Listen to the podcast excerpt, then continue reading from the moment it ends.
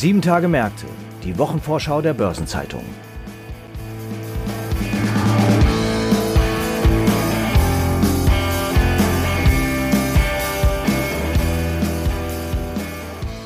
Ich begrüße Sie herzlich zu einer neuen Folge von Sieben Tage Märkte, dem Wochenausblick der Börsenzeitung. Die bevorstehende Kalenderwoche 37 ist wieder voller spannender Termine und Ereignisse, über die wir Sie in den nächsten etwa 20 Minuten informieren wollen. Dabei werfen wir unter anderem einen Blick auf die Quartalsberichtstermine von Auto 1 sowie Hennes und Mauritz und wir beschäftigen uns mit dem anstehenden Kapitalmarkttag von Krones sowie der außerordentlichen Hauptversammlung von Twitter. Mein Name ist Franz Kongbui, ich bin Redakteur bei der Börsenzeitung und gemeinsam mit meiner Kollegin Sabine Reifenberger sowie Caroline Rothbart, Redakteurin im Unternehmensressort, stelle ich Ihnen Termine und Ereignisse vor, die in der anstehenden Woche wichtig werden.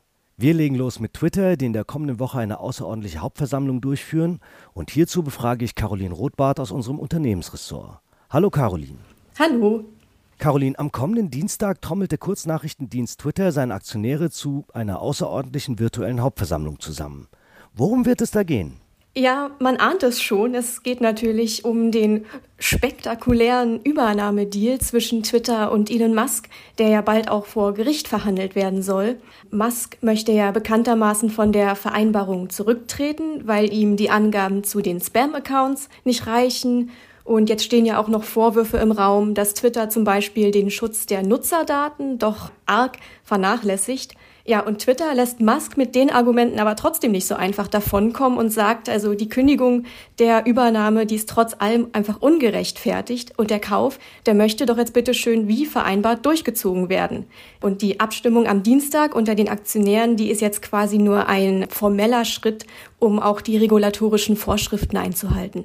Und mit welchem Ergebnis ist denn bei diesem Votum zu rechnen?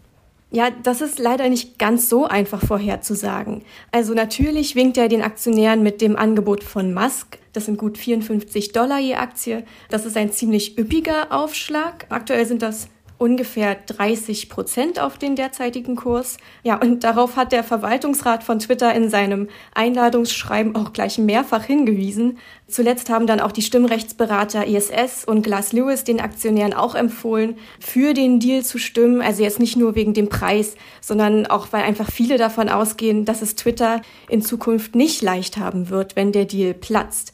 Es gibt auf der anderen Seite aber auch Beobachter, die sagen, dass es Twitter durchaus auch ohne Musk schaffen kann, sein Wachstum und damit ja auch dann den Aktienkurs langfristig wieder zu beleben. Also es wird sicher auch Aktionäre geben, gerade jetzt auch unter den Mitarbeitern, die sich freuen, wenn es nicht zu der Übernahme kommt. Okay, aber gehen wir mal davon aus, dass der Deal am Dienstag mehrheitlich durchgewunken wird. Was passiert dann als nächstes? Ja, also wie schon gesagt, der Deal soll ja ab Mitte Oktober dann vor Gericht in Delaware verhandelt werden. Da sitzt ja quasi die geballte US-Rechtsexpertise, wenn es um eben genau solche Übernahmestreitigkeiten geht. Und Beobachter sehen Musk jetzt trotz all der neuen und alten Argumente aber weiterhin einer eher schwachen Position. Nicht nur, weil er vor seinem Kaufgebot äh, auch auf die Due Diligence, also die vertiefte Unternehmensprüfung, verzichtet hat, sondern vor allem eben auch, weil ähnliche Fälle in der Vergangenheit dann meist zugunsten derjenigen Unternehmen entschieden worden sind, die übernommen werden sollten. Es gibt allerdings auch Beobachter, die sagen, also so weit wird es einfach trotzdem nicht kommen, weil sich Twitter und Musk vorher dann doch sicherlich außergerichtlich einig werden und dass Musk dann vor allem auch dabei einfach bekommt, was er, was viele vermuten, was er eigentlich will, nämlich eben einen reduzierten Kaufpreis. Lass mich nochmal grundsätzlich nachfragen, was würde die Übernahme von Twitter durch Musk für das Unternehmen denn bedeuten? Das ist auch noch nicht so ganz klar. Also Musk müsste sich ja dann zunächst mal entscheiden, ob er Twitter dann wirklich nur besitzen und vielleicht nach all dem Drama, was jetzt passiert ist, ob er das Unternehmen dann vielleicht auch einfach ganz schnell wieder loswerden will oder ob er das Unternehmen trotz allem jetzt aber auch wirklich nach wie vor als Manager selbst in eine ja, bessere Zukunft führen will. Und wenn er sich dafür entscheidet, dann äh, kann man sich nochmal seine Aussagen aus einem Mitarbeiter-Call von Mitte Juni ins Gedächtnis rufen. Da hatte er klar gemacht, dass das Unternehmen aus seiner Sicht den Gürtel auf jeden Fall enger schnallen muss dass aber, wie er gesagt hatte, jeder Mitarbeiter, der relevant für das Unternehmen ist, nichts zu befürchten hat. Also die Sorge in der Belegschaft äh, war nach diesem Gespräch auf jeden Fall doch recht groß. Und ja, die Frage, wie Musk sein Ziel von mindestens einer Milliarde Twitter-Nutzer genau erreichen will, also die ist auch noch nicht wirklich hinreichend geklärt. Zuletzt hatte er hier verschiedene Ansätze präsentiert, wie zum Beispiel ein Abo-Modell oder Premium-Funktion und natürlich, ja, wir wissen es jetzt alle, ganz viel Meinungsfreiheit. Okay, nochmal umgekehrt gefragt, was ist, wenn Musk Twitter doch nicht übernimmt? Ja, also dann dürfte das Unternehmen seine jetzt ja schon laufende Umstrukturierung wahrscheinlich einfach eigenständig und wie geplant fortführen. Twitter hatte ja schon im Mai einen Einstellungsstopp verhängt und im Juli aber auch gesagt, äh, nachdem Musk den Deal dann seinerseits abgeblasen hatte, dass jetzt trotzdem keine großen Entlassungen geplant sind. Das Unternehmen konzentriert sich stattdessen derzeit vor allem auf Neuerungen beim Produkt und hat in der Vergangenheit da auch schon verschiedene Features eingeführt, wie zum Beispiel den neuen Premium-Service Twitter Blue. Und da soll es dann jetzt auch endlich im Laufe des Monats die lang ersehnte Editierfunktion geben. Dazu muss man allerdings auch sagen, dass es Twitter Blue bislang nur in vier Ländern gibt, also USA, Kanada, Australien, Neuseeland. Und das bedeutet für uns in Deutschland, dass man seine Tweets also nach wie vor lieber zweimal kontrollieren sollte, bevor man sie in die Welt hinausschickt. Ja, das sollte man auch in Zukunft tun. Da steht ja wirklich einiges auf dem Spiel. Auch die Meinungsfreiheit, wie du betont hast. Wir sind gespannt, was nächste Woche dabei herauskommt und du wirst sicher dazu auch eingehend berichten. Vielen Dank, Caroline, für diesen Überblick über die komplexe Lage bei Twitter. Sehr gern. Und dann stehen ja noch, wie angekündigt, einige weitere Termine an die sich meine Kollegin Sabine Reifenberger genauer angesehen hat. Fangen wir mal an mit Auto 1, Sabine. Das Unternehmen wird am Mittwoch seinen Halbjahresfinanzbericht vorlegen. Zu dem Online-Gebrauchtwagenhändler gehören Marken wie Auto Hero und wir kaufen dein Auto.de. Die Zahlen hat Auto 1 Anfang August bereits veröffentlicht. Das Bild war jedoch gemischt, oder? Genau, da gab es, wie es immer so schön heißt, Licht und Schatten. Positiv betrachtet kann man sagen, Auto 1 hat die Prognose für den Jahresumsatz angehoben, von vorher maximal 6,8 Milliarden Euro auf jetzt bis zu 7 Milliarden Euro. Der Ausblick für die Rohergebnisspanne pro Fahrzeug und die operative Marge ist unverändert. Negativer Aspekt, das Absatzziel wurde leicht nach unten korrigiert. Operativ verbucht Auto 1 im zweiten Quartal einen Verlust von fast 47 Millionen Euro, das war mehr als doppelt so viel wie ein Jahr zuvor. Die Preise auf dem Gebrauchtwagenmarkt sind ja zuletzt gestiegen. Kann Auto 1 davon profitieren? Tatsächlich verdiente Auto 1 zuletzt je verkauftem Fahrzeug mehr Geld. Deshalb steigt auch die Umsatzprognose, obwohl die Absatzzahlen schwächeln. Im Gesamtjahr rechnet Auto 1 noch damit, statt maximal 770.000 nur noch 725.000 Autos verkaufen zu können. Davon wird der Großteil voraussichtlich im Handelsgeschäft mit Händlern über den Tresen gehen. Der kleinere Anteil von etwa 75.000 Autos soll dann im Privatkundengeschäft der Sparte Auto Hero verkauft werden. Die Zahl der verkauften Fahrzeuge ist im zweiten Quartal etwas gestiegen. Allerdings war das Plus von 16 Prozent geringer als im ersten Quartal. Damals war der Absatz noch um fast ein Drittel nach oben gegangen. Seit Februar 2021 ist Auto 1 inzwischen an der Börse. Die Aktie notierte zu ihren besten Zeiten bei mehr als 50 Euro. Zuletzt dümpelte sie jedoch um die 10-Euro-Marke vor sich hin. Welche Perspektive gibt das Management den Aktionären? Ein Wert macht da Hoffnung. Analysten schauen bei Auto 1 vor allem auf das Rohergebnis pro verkaufter Einheit, also je Fahrzeug. Und das ist in der Retail-Sparte von Auto Hero im zweiten Quartal bereits über die Schwelle von 1000 Euro geklettert, die für 2023 konzernweit angepeilt ist. Auch da hilft die Preislage mit Blick auf die steigenden Bruttogewinne je verkauftem Auto, traut der Gründer und CEO Christian Bertermann seinem Unternehmen zu, dass es bis Ende 2023 operativ profitabel sein könnte. Am Donnerstag legt Hennes und Mauritz die Zahlen für sein drittes Quartal vor, das am 31. August endete. Die schwedische Modekette hat ein ziemliches Auf und Ab hinter sich. Erst der Dämpfer durch die Corona-Krise, dann der Ukraine-Krieg und zuletzt kamen mehrere negative Einschätzungen von Analysten. Das stimmt. Ein großer Knackpunkt ist die Inflation. Es gibt die Sorge, dass Verbraucher ihre Konsumausgaben etwa für Kleidung reduzieren, wenn die Preise überall steigen. So heißt es bei Bärenberg etwa, es sei angesichts von Inflation und geopolitischen Krisen nur eine Frage der Zeit, bis die Kauflaune der Verbraucher nachlässt. Der Aktienkurs von HM hat schon gelitten und bewegte sich in den niedrigen Regionen wie zuletzt im März 2020, als der Schock über die sich ausbreitende Corona-Pandemie auf den Kurs drückte. Die Analysten bei Goldman Sachs verweisen in ihrer jüngsten Analyse auch auf Kostensteigerungen und auf nachteilige Währungsentwicklungen. Die Deutsche Bank sieht steigende Fracht- und Herstellungskosten als negativen Einfluss und auch bei der Credit Suisse sieht man steigenden Druck auf die Margen von H&M. Die Gründe auch hier schwächelnde Verbrauchernachfrage, steigende Betriebskosten, ungünstige Währungseffekte und auch der Rückzug aus Russland spielt eine Rolle. Wo du Russland erwähnst, H&M war ja einer der ersten Einzelhändler, der direkt Konsequenzen aus dem Angriff Russlands auf die Ukraine gezogen hat und seine lokalen Aktivitäten auf Eis gelegt hat dort.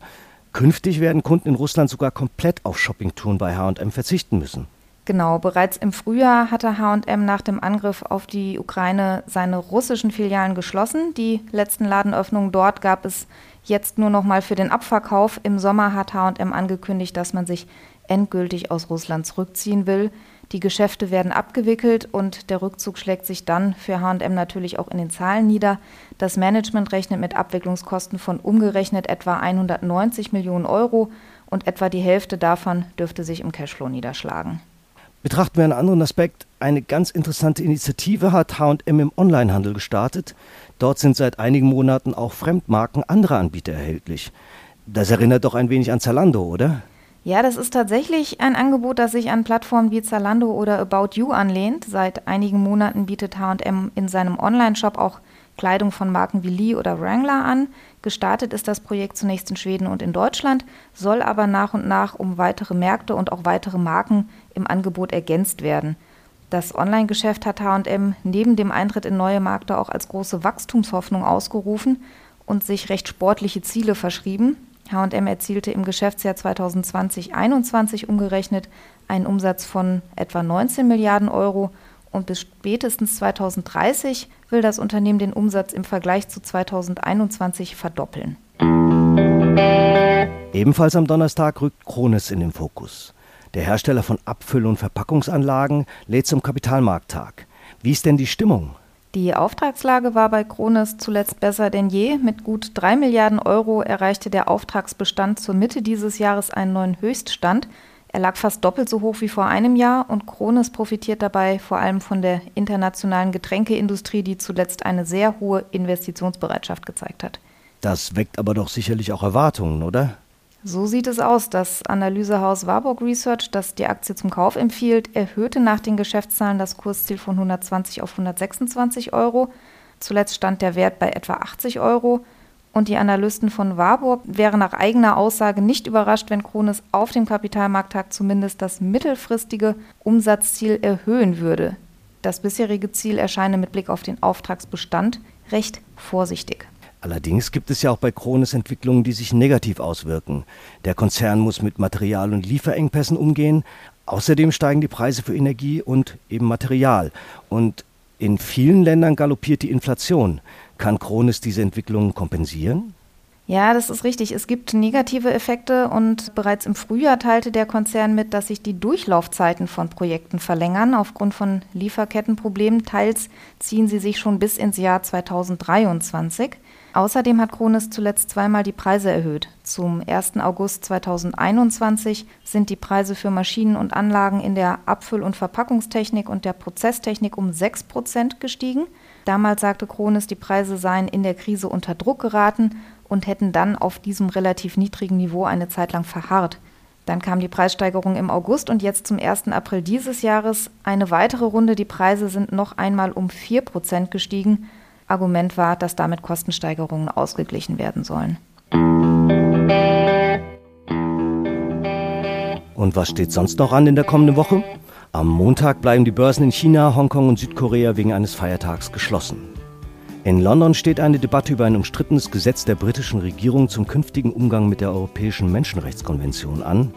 Der Europäische Rechnungshof veröffentlicht den Prüfbericht zur Beschaffung des Corona-Impfstoffes durch die EU das IFO-Institut veröffentlicht seine Konjunkturprognose Und außerdem gibt es eine Informationsveranstaltung der BaFin zum Thema Neuausrichtung des bankaufsichtlichen Meldewesens.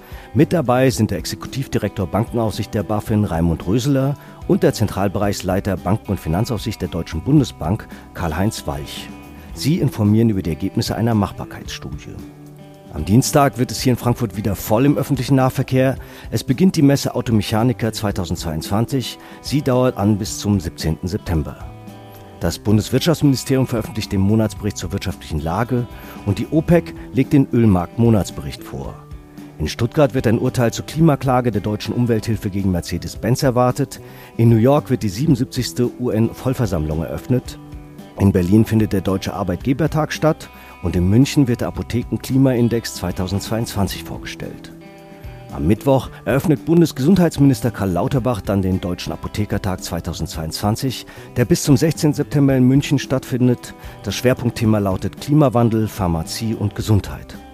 Spannend wird es beim Deutschen Zukunftspreis 2022. Am Mittwoch werden die Nominierungen bekannt gegeben. Der Verband der chemischen Industrie VCI veröffentlicht in Frankfurt seinen Bericht zum zweiten Quartal. Die Internationale Energieagentur legt den Monatsbericht zum Ölmarkt in Paris vor und in Straßburg steht eine Plenarsitzung des Europaparlaments an. Die G7-Handelsminister treffen sich bis zum 15. September in Neuhardenberg und in Ungarn steht am Mittwoch ein Zinsentscheid an. Am Donnerstag urteilt der Europäische Gerichtshof in Luxemburg über die Anrechnung ausländischer Steuern zur Vermeidung von Doppelbesteuerung. Die internationale Medienkonferenz M100 Sans Souci Kolloquium findet in Potsdam statt. Als Hauptredner ist Bundeskanzler Olaf Scholz angekündigt. Und außerdem gibt es einen Zinsentscheid der Bank of England. Am Freitag gibt der Europäische Automobilherstellerverband ACEA die Pkw-Neuzulassung in der EU für Juli und August bekannt. Der Bundesgerichtshof in Karlsruhe urteilt in einem Streit unter Wohnungseigentümern über die Frage, wer für den Selbstbehalt einer Gebäudeversicherung aufkommen muss. Außerdem ist ein großer Verfallstag, ein sogenannter Hexensabbat, für Aktien, Indexoptionen und Futures an der Eurex. Und es steht am Freitag ein Zinsentscheid der Zentralbank der Russischen Föderation an. Und ebenfalls zum Wochenausklang legt Fitch seine Ratingergebnisse für Belgien, Island und Zypern vor. Moody's bringt seine Rating-Einstufungen für die EU und Griechenland und S&P veröffentlicht Ratings für Belarus, Belgien, Kroatien und Spanien. Weitere anstehende Termine aus Unternehmen, aus Politik und Wirtschaft sowie Updates zu wichtigen Konjunkturindikatoren finden Sie in der Übersicht heute im Finanzmarktkalender der Börsenzeitung oder online unter börsen-zeitung.de/slash Finanzmarktkalender. Einige runde Geburtstage stehen in den kommenden Tagen ebenfalls bevor. Melissa Di Donato, Vorstandsvorsitzende des IT-Konzerns SUSE, feiert ihren 50. Geburtstag. Ralf Wintergerst, Group CEO von Giesecke und Devrient, wird 60 Jahre alt. Frank Riemensberger, ehemals Vorsitzender der Geschäftsführung von Accenture Deutschland, wird ebenfalls 60. Peter Jürgen Schneider, ehemals Finanzminister des Landes Niedersachsen und in der Funktion auch Aufsichtsratsvorsitzender der NordLB, wird 75 Jahre alt. Aktuelle Geburtstag und Personalien finden Sie immer auch auf der Personenseite der Börsenzeitung.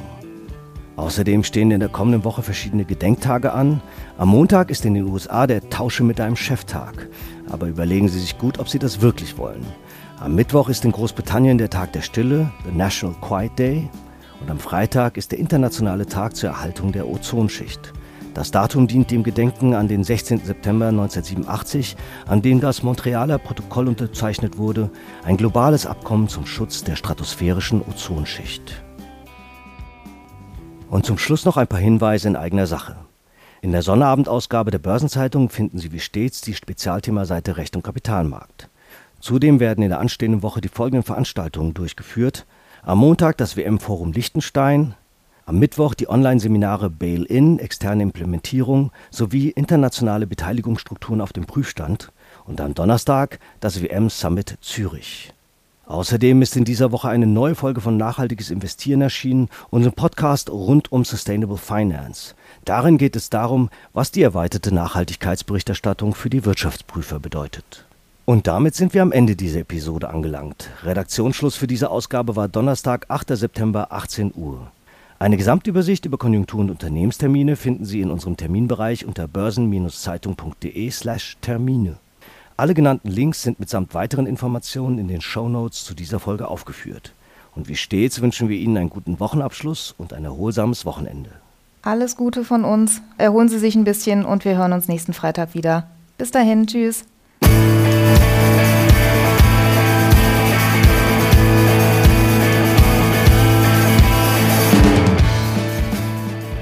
Sieben Tage Märkte, die Wochenvorschau der Börsenzeitung.